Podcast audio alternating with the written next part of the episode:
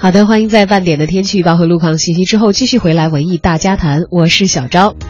接下来走进文艺现场，跟随文艺之声记者郭新波来了解一下国家文物局政策法规司最新发布的一些政策和法规。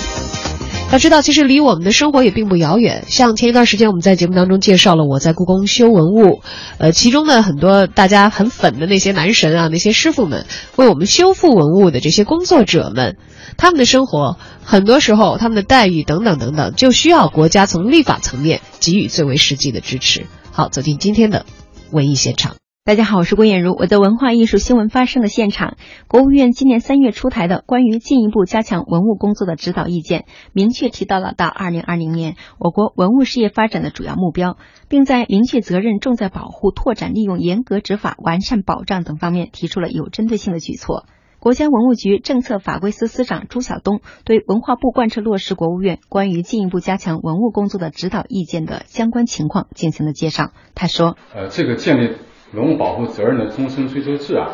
这是国务院，我说从一九八七年，呃一九九七年到二零零五年，以及到二零一六年，就是到今年，这四次主要的这个政策性文件里头啊，是第一次提出来。这个责任追究呢，是从啊文物法上就有，但是叫终身追究制，那么这是第一次提出来的。同时，朱晓东司长介绍意见重在保护专节中，重点强调了对私人产权不可移动文物的保护的指导意见，设立公益性的文物保护基金，为文物保护提供资金保障。要设立文物保护公益基金，采取社会募集等方式，多方筹措这个保护资金，重点就要保护私人产权的文物建筑进行。保护维修，呃，这样可以激励文物所有者和使用者更好的履行文物保护的义务。那么，我们认为这也是解决私人产权不可移动文物保护的，呃，资金